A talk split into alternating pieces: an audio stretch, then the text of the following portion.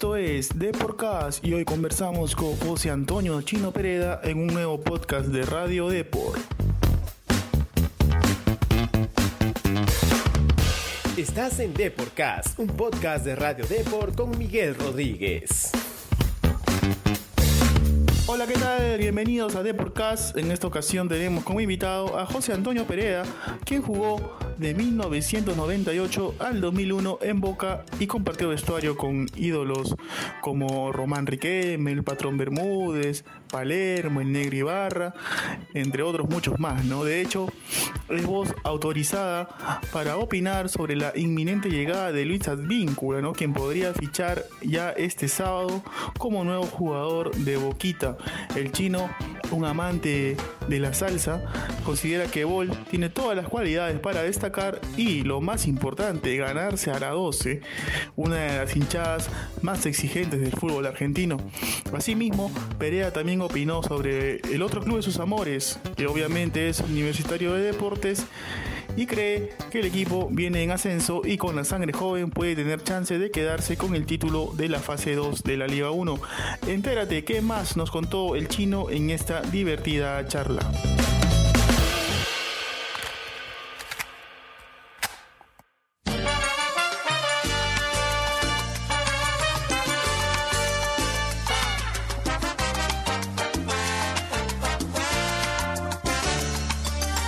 José Antonio Pereda, bienvenido a nuestro programa de Podcast. Antes de la entrevista, como todo invitado, te invito a llenar una pequeña ficha de inscripción. Nombre completo, José Antonio Pereda Maruyama. lugar de nacimiento, Jesús María Lima. tu hobby El fútbol. y un ídolo, Eh, Maradona. Tu canción, eh, lo que más escuchas durante la semana o tu canción favorita. Me gusta la salsa peruana. como en un sueño. Solo tú y solo yo. Ahora sí, José Antonio, vamos a iniciar eh, la charla. Obviamente es inevitable preguntarte, ¿no? Eh, a raíz de, la posible llegada de Advíncula, aunque hay algunas este, cositas por ahí que no sean, que no se cierra, por ahí dicen que no llega, otros dicen que ya llegará esta, esta, esta noche a Buenos Aires. Eh, ¿Tú cómo ves el panorama? ¿Sientes que tú como ex jugador de Boca también sientes que Lucho eh, tiene las cualidades para poder jugar en Boca Juniors y ganarse a la hinchada, que es una hinchada muy, muy exigente también? Sí, la hinchada de Boca es muy, muy exigente, pero eh, viendo las cualidades físicas que él tiene, eh, yo creo que le puede ir bien. Aparte, ya conoce el fútbol argentino. Claro, definitivamente. ¿Crees tú, como ya me acabas de mencionar, que es un plus ese, básico, el que ya haber jugado en Newell's y tener una experiencia previa, ¿no? Sí, sí, es importante. Ya tiene la experiencia previa y ya sabe lo que es Boca. Así que sabe a lo, a lo que llega, a lo que llegaría, si se da, ojalá. Sabe lo que llegaría y ya tiene una idea de lo que tiene que hacer. Claro, ¿cómo es esa, esa la, la barra, la 12, como se le conoce a, a la hinchada de Boca, eh, en, el- en ese primer partido del debut? Imagino que tú sentías muchos nervios, o era una, una hinchada que te apoyaba, era una hinchada que quizás estaba un poco que no te conocía mucho y por ahí estaba un poco es- escéptica a lo que podías hacer. ¿Cómo es la hinchada de Boca para recibir a un jugador nuevo, no? No tanto nervio, sino que es un ambiente distinto. Eh, ¿no? Eh, la hinchada sí es muy efervescente, la hinchada eh, super hincha. El, el hincha argentino es totalmente acalorado, totalmente eh, querido con, su, con, su, con sus equipos. Eh, pero él ya conoce eso, así que yo creo que le va a ir muy bien. Se, se dice mucho de que, de que Lucho, eh, de, algunos opinan de que debía seguir jugando en el Rayo, ¿no? teniendo en cuenta que, que su equipo acaba de ascender a la, a, la, a la Liga de las Estrellas y obviamente ahí enfrenta a cracks todos los fines de semana. Si tú fueras él, ¿hubieras decidido quedarte en Rayo Vallecano o, o das el salto a, a Boca? eh, sabiendo de que quizá por ahí no, no está en una liga tan competitiva como la española, pero todos sabemos lo que significa Boca, ¿no? ¿Tú qué hubieras hecho en, en lugar de, de, de Advíncula? Que son momentos en los que uno decide algo y después en el futuro de repente te puedes arrepentir de lo que decidiste en ese momento. Eh, si fuera yo, eh, me quedaría en Europa. Eh, es algo económicamente mejor. Eh, pero bueno, si él quiere venir a Boca, igual viene a un club grande de- de- del mundo, ¿no? Así que bueno, es la decisión de él. Tú, tú jugaste con, con, con Juan Román Riquelme, también con el patrón Bermúdez, quienes ahora pertenecen a, a- a la junta directiva del club. Eh, ¿Cómo eran ellos eh, como compañeros, este José? Y si por ahí todavía siguen teniendo contacto. Sí, con Juan, eh, bien, iba a ir a la STI, justo vino la pandemia, sucedió todo eso. Con Jorge sí compartí mucho más porque parábamos juntos, compartíamos la misma mesa. Es, tú lo ves con la cara de serio, pero es un chistoso de primera. Y por ahí, por ahí siguen teniendo, se comunican eh, por ahí ah, esporádicamente o ya, Esporádicamente sí. ah, ya. tengo una relación con- diaria, continua, pero esporádicamente eh, me pongo a conversar, eh, conversamos. Y por ahí, José, quizás por ahí te preguntaron en algún momento sobre Advíncula, en algún momento, no, no necesariamente ahora, pero antes, antes cuando se estaba cocinando por ahí el, el interés, ¿te preguntaron por él o no? Sí, sí, sí, me llamaron, me han llamado a Argentina varias radios, varios medios, y bueno, estuve eh, comentando sobre él, ¿no? ¿Qué, qué, qué es lo principal que, que te, que te preguntan sobre, sobre, sobre Lucho? eh, mi forma de pensar, qué es lo que creo yo, de lo que puede lograr ahí. A mí me parece que él puede lograr lo que quiera si, si tiene las ganas. eh, lo puede lograr. Ya depende de él nada más. Claro. ¿Tienes alguna anécdota por ahí que nos puedas contar con, con, con Román Riquelme, que obviamente para todos los hinchas de Boca es como, como un ídolo? ¿Tienes ahí algún, alguna anécdota, alguna curiosidad que te pasó durante tu paso por, por el equipo Ceneice? Uy, anécdota. uy. Me pones en un aprieto.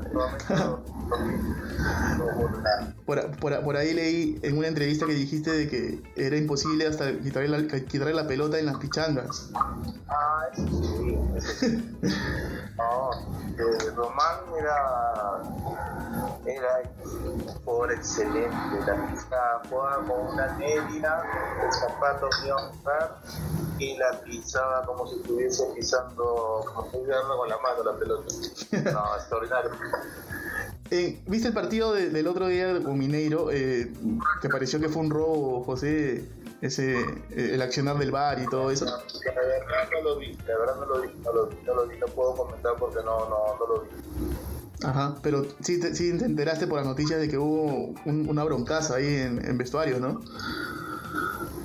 De que hubo problemas en el vestuario, sí, también me contaron eso, pero, pero no, no he visto nada, así que no podría opinar. Claro, pero yo te pregunto esto porque quería, quería tener, tengo una curiosidad. eh, en aquel plantel que tú, que tú estuviste, en que jugaste eh, en Boca a fines de los 90, ¿quién era por ahí el, que siempre salía de frente cuando había una situación así un poco tensa, ¿no? Te hablo así de una pelea o de, una escaramuza.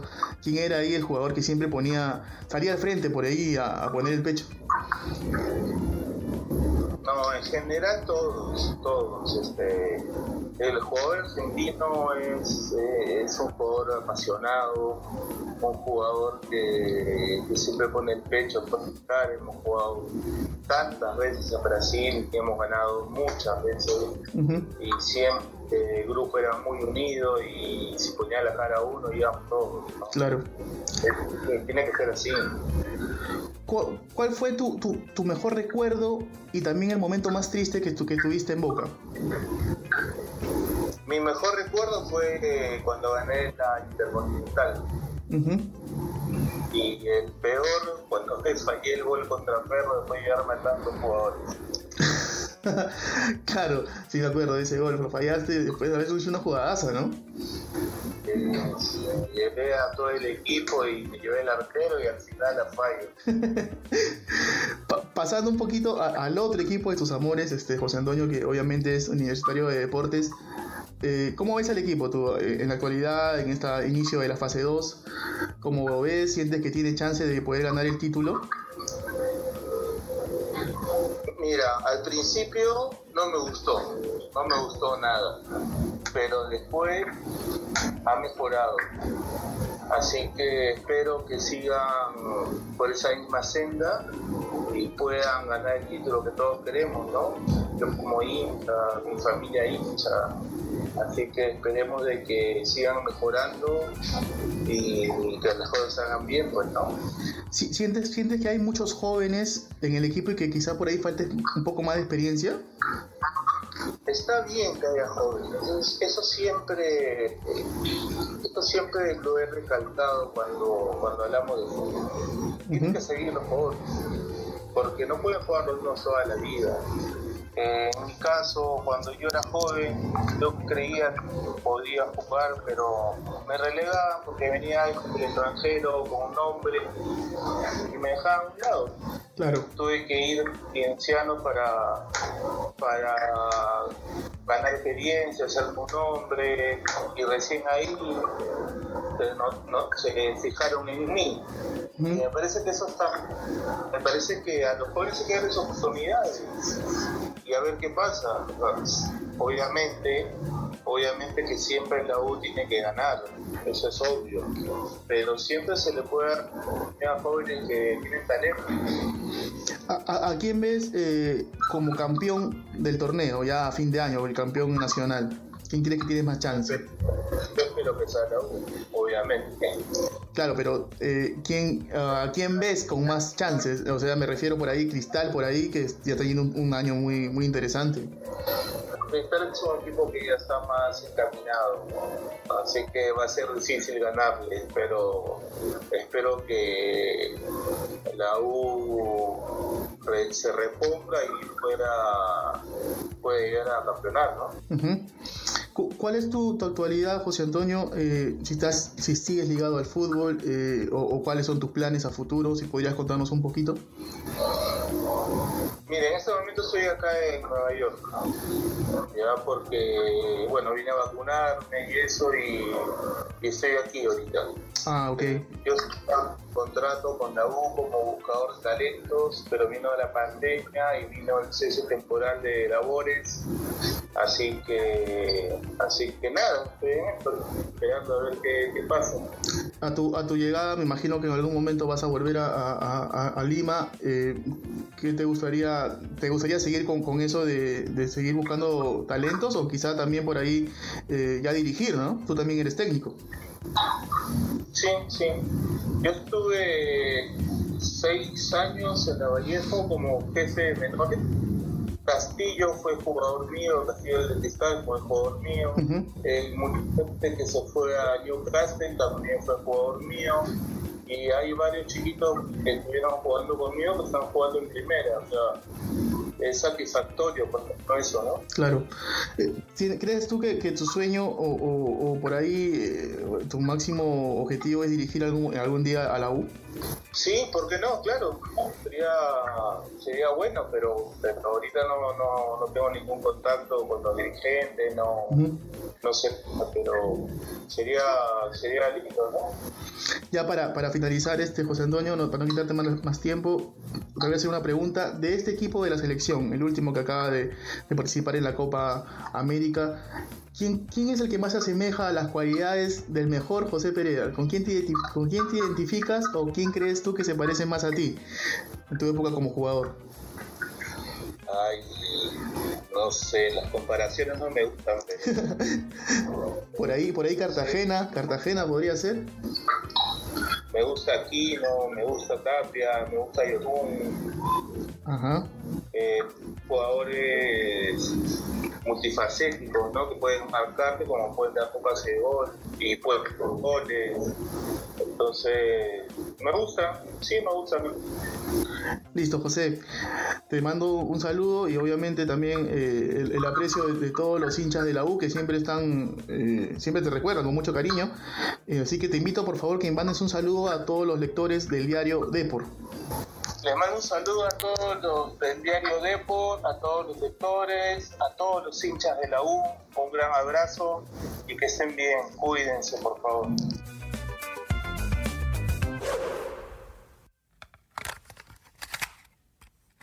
Pereira jugó de 1998 al 2001 en Boca. Fueron tres años hermosos en realidad y sin duda aún es muy recordado por el hincha Ceneice y la prensa argentina. Prueba de ello es que viene siendo contactado en estos días por varios medios de ese país para que hable sobre la llegada de Advíncula. El chino ganó de todo en Boca. Ganó una Copa Intercontinental, dos Libertadores y tres títulos locales, por lo que su nombre está grabado en la historia del club. Por ahora se encuentra en Nueva York, donde junto a su familia se ha vacunado, pero está próximo a regresar a nuestra capital, donde tiene como objetivo retomar su carrera como técnico. Su sueño, como nos contó, es dirigir en algún momento a Universitario de Deportes. De hecho, como buen peruano, espera que el vínculo brille en el Ceneice y así poder seguir el legado de que siempre nuestros compatriotas cumplieron en Boquita. Nos vemos en un próximo podcast. Chau, chau, chau. Nos encanta saber tu opinión. Coméntanos y deja tu valoración de Deporcast en Apple Podcasts. También no te olvides de seguirnos en Spotify, Spreaker y Google Podcasts.